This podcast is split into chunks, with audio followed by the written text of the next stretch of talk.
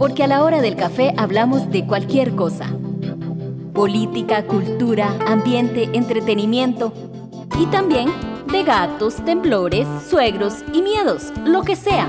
Café Radioactivo, un espacio para activar tus sentidos con temas de interés cotidiano. Hola, hola, bienvenidas y bienvenidas. Y estamos hoy conversando en esta semana que se, recuerda la importancia de la prevención en cuanto a los desórdenes alimenticios. Y para eso nos acompaña la doctora María del Mar Chavarría Soto, quien es doctora en psicología social del deporte y que además durante muchísimo tiempo ha estudiado este tema. María del Mar, bienvenida y quisiera que empezáramos a, conversar sobre la importancia de esta semana para la prevención, que es un, recordatorio a todas las personas. Sí, bueno, hola Gloria y muchas gracias por este espacio. Como decís, este es un tema que la idea es que por lo menos durante una semana se haga conciencia de la existencia de que es sumamente peligroso a pesar de lo común que es, ¿verdad?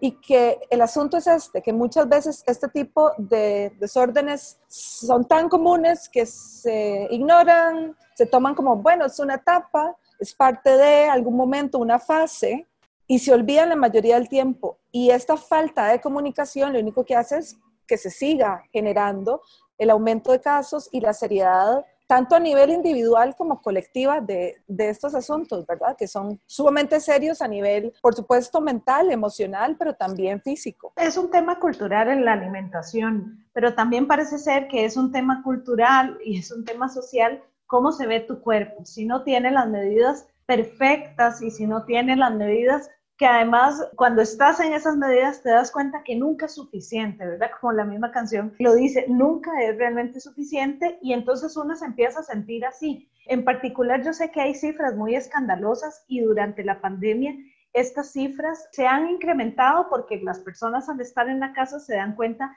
de que las otras personas tienen un tema con la alimentación. ¿Qué nos puedes contar acerca de estas cifras y, de esta parte cultural que además tiene como estas dos caras. Por un lado, que todas y todos nos sentamos a la mesa para comer fisiológicamente, pero que además nos exigen ser de ciertas formas. Sí, eso es sumamente importante, esto que mencionas de las dos áreas, ¿verdad? Lo más alarmante no es solo que las cifras van en aumento, y sí, como decís, especialmente ahora también con el tema del aislamiento, se dio un, ¿verdad? un incremento en la sensación de ansiedad, de angustia de muchas personas, y esto llevó a tal vez buscar cómo aliviar esta ansiedad relacionándose de maneras con la alimentación o con el ejercicio, pero en esta sociedad, digamos, donde también al mismo tiempo se nos presentaba este ideal de, ay, durante la pandemia entonces voy a aprovechar y voy a ser súper productivo y voy a ponerme súper fit. Entonces era esta presión de, que de por sí existe, pero yo creo que se aumentó porque lo estábamos viendo todo el tiempo de, bueno, no deje que durante la cuarentena aumente su peso. Bueno, no, de, no se descuide, ¿no? Cuando estábamos pasando por una crisis mundial de salud, emocionalmente, de ansiedad, de estrés, de muchas cosas, ¿verdad? Entonces es un conflicto por todo lado. Eh, no solo el asunto es lo que te iba a decir, que ha aumentado las cifras y tenemos millones de personas, sino que cada vez estas situaciones están empezando en edades más tempranas. Entonces, tenemos estadísticas que nos dicen que el más del 60% de niñas de 8 años ya no están contentas con cómo se ve su cuerpo. A los 8 años, estamos hablando de niñas de segundo grado y ya están preocupadas de que su cuerpo no es no está bien, no es bueno. Cuando no hay, no hay algo como un cuerpo malo. Entonces, eso, el, problema es el aumento y además el inicio cada vez más temprano. Y por supuesto que se extiende, ¿verdad?, a, lo largo de las diferentes edades. Esto es exactamente también parte de esta contradicción que decís. Tenemos una cultura actual que nos está diciendo todo el tiempo, ve hacia así, no así, esto no es suficiente, siempre tiene que ser más, siempre hay que poder, ¿verdad? Más duro, más fuerte, más tiempo, bajo una falsa salud, porque como yo esté a la vista físicamente no tiene nada que ver de cómo yo esté realmente saludable mentalmente, emocionalmente y físicamente. Pero es una presión terrible y cada vez más porque eso, redes sociales, todo el mundo además pone lo feliz y lo bien que se ve y no sabemos qué está tras ese frente. Eso por un lado. Y contradice lo que ha sido un valor cultural de compartir un espacio, de compartir alimentos, de que sí está bien, la comida es innecesaria para que el cuerpo funcione, pero aparte de eso, tiene un componente afectivo muy fuerte, ¿verdad? Todos recordamos algo que probamos, la receta de la familia, de la abuela, o lo que comíamos con el abuelo, o con los papás, o con una amiga, o con una persona muy querida, eso tiene un valor afectivo. Entonces, esta otra cultura que tenemos encima, que es una cultura de dieta y de represión muy fuerte, nos va eliminando el valor cultural y emocional que también tiene el ritual de compartir una alimentación. Muchas veces se confunde como la idea de, o el ideal de decir, bueno, estoy saludable, ¿verdad? Y, y adecuo mi peso corporal a los estándares que la medicina dice que tenemos que estar pero bajo este perfil de salud, digamos, esconde toda la parte, por ejemplo, de salud mental, como bien decías. ¿Cómo podríamos hacer un, un equilibrio entre esto y qué mitos existen alrededor, porque yo creo que a veces el mito de la salud es uno de los grandes mitos en los que eh, está bien, hay que comer de, manera saludable, pero ya llega un punto en donde vos decís, pero es que no estamos contemplando integralmente a esa persona. Tal vez hablemos uno de los mitos y después ir mencionando como cómo me voy yo dando cuenta si esto es algo de lo cual, ¿verdad? Tal vez tengo que ponerle más cuidado en mi propia vida o alguien cercano a mí. El primer asunto es que no hay un solo tipo de desorden de la alimentación, ¿verdad? Hemos visto por películas o por ciertos estereotipos de que un desorden alimenticio es un tipo nada más, que es restringir la alimentación limitarme completamente y entonces, ¿verdad? Con el propósito de ir disminuyendo mi tamaño corporal y mi peso. Eso no es el único tipo, ¿verdad? Hay muchísimos tipos, incluso generalmente una persona no experimenta solo un tipo de conducta, sino varias, ¿verdad? Pero esto puede incluir no solo la relación con la alimentación, sino como decíamos antes, con el ejercicio físico, donde ya el asunto involucra no solo la conducta, sino esta parte de la razón por la cual yo lo estoy haciendo, ¿verdad? Está esta conducta impidiéndome o se vuelve más fuerte que otras cosas, entonces yo ya dejo de salir con amistades, ya no quiero compartir espacios porque ya es demasiada la preocupación que me causa, qué va a estar disponible, qué voy a poder consumir, qué no voy a poder consumir, cómo voy a compensar, cómo, ¿verdad? Cada vez va ocupando más espacio, por decirlo así, en mi mente, que se vuelve limitante en mi vida. Pero no tiene que ser solo restringir alimentos, puede ser como decías, solo comer saludable, entonces ya le pongo una etiqueta a qué es saludable y qué no es saludable y se convierte, ¿verdad? Ya en un asunto que tiene más control sobre mí. Puede ser que a simple vista alguien diga, ay, sí, ¿verdad? Esta persona se alimenta de manera muy bien, pero yo ya tengo en mi cabeza qué es bueno, qué es malo, le pongo etiquetas a los alimentos, me hago mis propias reglas, yo decido que no puede ser esto o puede ser todo lo demás. Puede ser que yo busque maneras de compensar la alimentación que ingiero con ejercicio o con otros, digamos, tipos de maneras de compensar la alimentación. Entonces, no hay solo un tipo. Y este es directamente al segundo mito, que uno no puede saber si alguien está pasando por una situación de esta solo por ver a la persona. Y eso yo creo que es uno de los principales. No puedes decir, ay, pero te ves bien, te ves saludable. Tal vez porque mi cuerpo se ve de una forma es el momento en que yo menos bien he estado, ¿verdad? Puede ser que yo tenga un cuerpo que tiene un mayor tamaño y esté pasando por una situación de anorexia terrible, ¿verdad? De esto de, limitar mi ingesta. Puede ser que yo esté en un cuerpo que socialmente es valorado como bonito, entonces no me dicen nada o me dicen que me veo muy bien y estoy, o sea, pasando por un montón de conductas que están afectando mi vida social, emocional, mental, mi angustia, mi, o sea, felicidad nula, solo porque yo tenga un cuerpo o una expresión, no puedes saber si yo estoy pasando por un desorden de estos o no. Entonces no hay un look ni una manera para saber si alguien tiene un desorden de la alimentación o no. Este también se conecta mucho con otro, que es que se ha creído que este es un asunto que afecta solo a mujeres jóvenes blancas. ¿Verdad? Es como un asunto de, ah, bueno, es vanidad, es adolescencia, es este proceso igual o de adultez joven.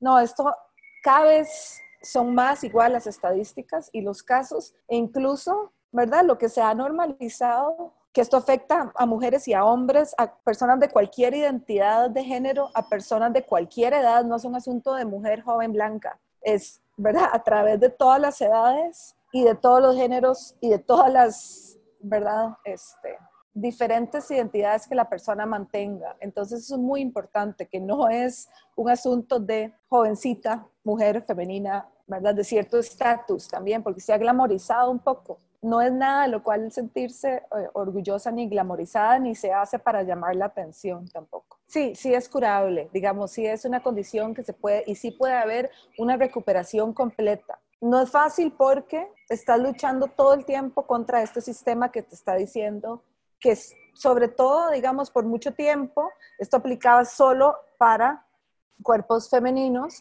pero hemos visto que cada vez aplica ¿verdad? más para todos, donde se ha equiparado salud con, con hacerse más pequeño, porque cuidarse significa hacerse más pequeña, ¿verdad? Eso no, eso no, esa es la idea que nos venden, pero eso no es la realidad, ¿verdad? La salud, yo puedo estar saludable en mi cuerpo, independientemente del tamaño del cuerpo que tenga, ¿verdad? Porque hay esta bueno, y esto es un asunto por eso, es un asunto social.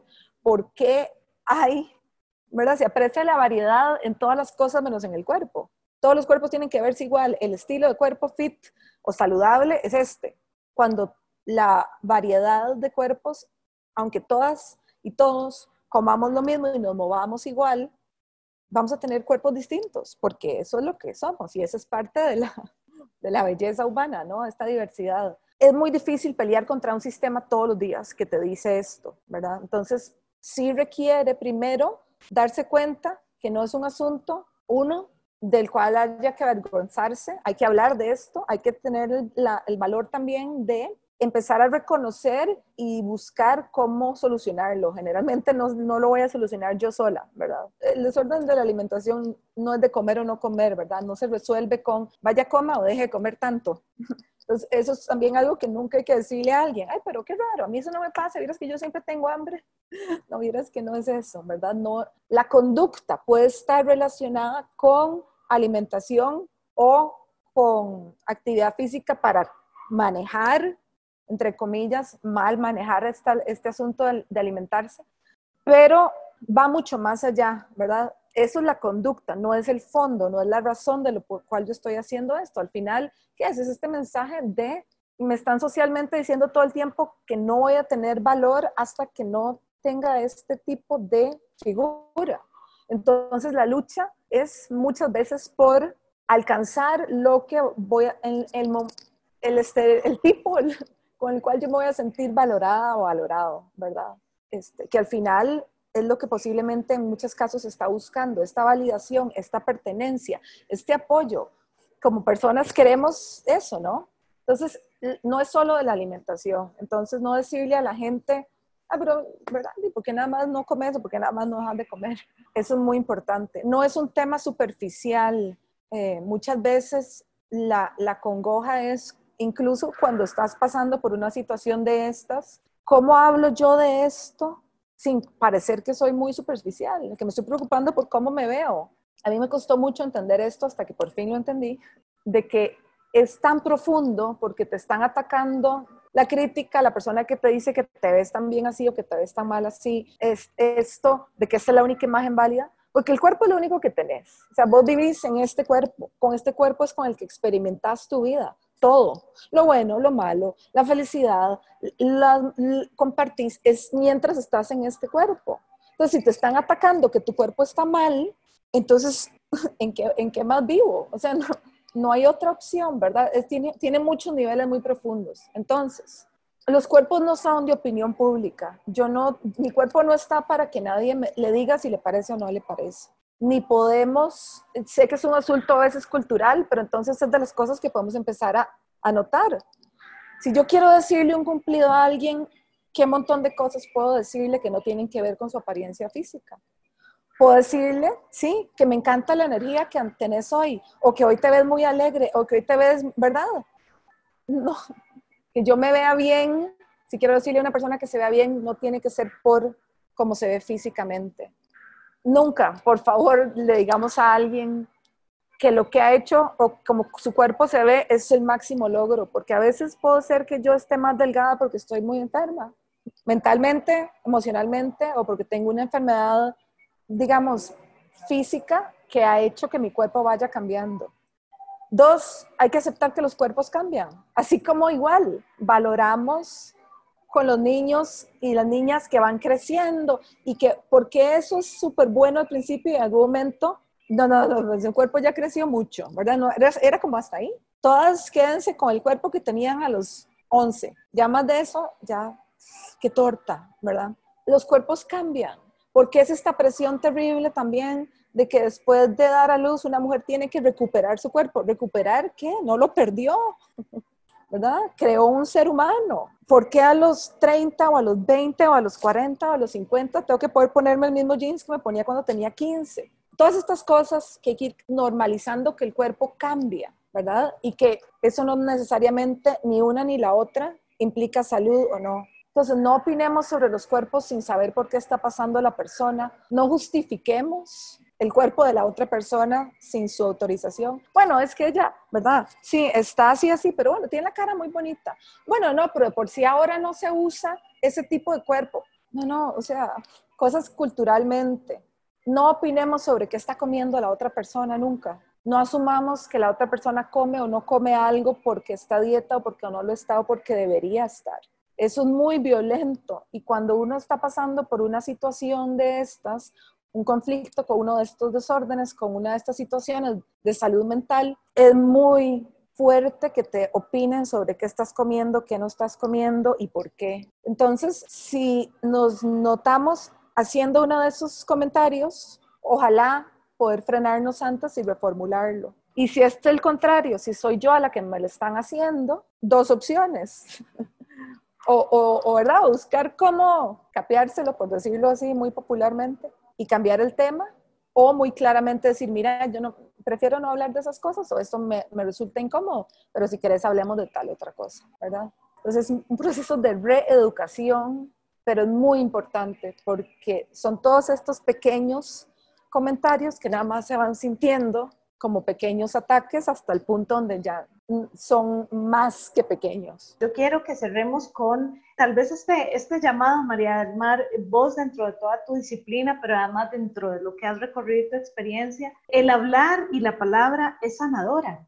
Sí, de acuerdo, es importantísimo. Este tipo de desorden y esta que es un asunto de salud mental entre más secreto yo lo guarde, más se nutre, ¿verdad? Y muchas veces después hablamos de incluso del desorden en tercera persona, esta voz de, que te dice, no, vea, ¿verdad? Restrinja esto, limita lo otro, tiene que, se vuelve terriblemente pesada e insoportable si la estás cargando sola o solo, ¿verdad? El momento donde yo puedo hablar de esto, y esa es de las primeras cosas, tal vez al principio, tal vez sea buscando ayuda profesional, pero tal vez siempre hay una persona de confianza o una amiga o un amigo muy cercano al que le podamos comentar y decir, vieras que estoy pasando por esta dificultad. Ya solo eso y sentir que no lo tenés que pasar sola o solo es increíble. Te libera, además te permite un asunto de, ¿verdad? Estar en revisando y decir, ¿cómo estás hoy? Bueno, vieras que esto hoy me está costando o vieras que todavía no me siento lo suficientemente bien para ir con vos a, o no me gusta comer en público, o no, ¿verdad? Pero poder hablarlo le quita además este peso extra de que es algo lo que tengo que avergonzarme, que nadie se entere, que nadie sepa, que, ¿verdad? Que le da un nivel extra de ansiedad y de dificultad. Hablar las cosas es exacto, es sanador, quitémosle el estigma, así como hemos tratado de traer conciencia sobre los diferentes asuntos de salud mental. El otro día leí algo que me gustó mucho que decía, la gente está muy cómoda hablando de salud mental, pero no de enfermedad mental. Entonces todo el mundo dice, sí, cuídate y, y, medita y, y, ¿verdad? Pero cuando hablo que no estoy bien, ay, la gente se incomoda, ¿verdad? Si les digo todo lo que estoy haciendo para cuidarme, todo el mundo está muy bien, pero el momento en que digo que estoy mal, ya es como incómodo, mejor hablemos de, de otra cosa. Entonces, quitar ese estigma de que hablar de estas cosas es incómodo. Y si es incómodo, pues incomodemos a la gente de esta forma, ¿verdad? Entonces, eso es lo más importante.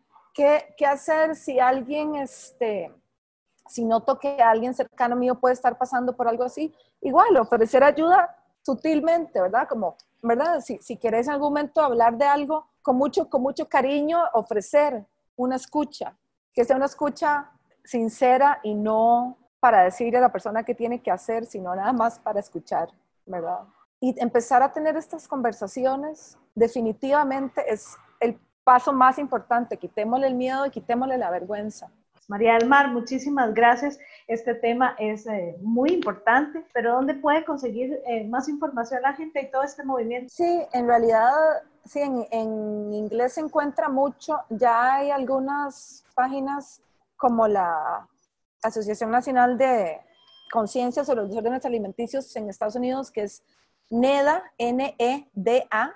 En NEDA también ya hay algún material en español. Podemos también igual después postear algunos links tal vez o yo te puedo pasar más información para que puedas compartir acá, para que la gente se informe y busque. También porque, ¿verdad? Porque desmitificar esto, Ahí, ahí, en esta misma página del NEDA hay información también especial de cómo, de cómo tratar con diferentes sectores de la población más jóvenes, cómo trabajar este tema con deportistas. Ir, buscar, buscar fuentes confiables, preguntar, conversar y cualquier cosa, pues nada, también estoy a disposición si alguien quiere contactarme, más información. Te, te pueden contactar, te encuentran como María Mar Chavarría en redes. Sí, exactamente. De verdad, muchísimas gracias por el tiempo y por el espacio, María del Mar. A vos, muchas gracias. Un espacio producido por Radio U desde la Universidad de Costa Rica.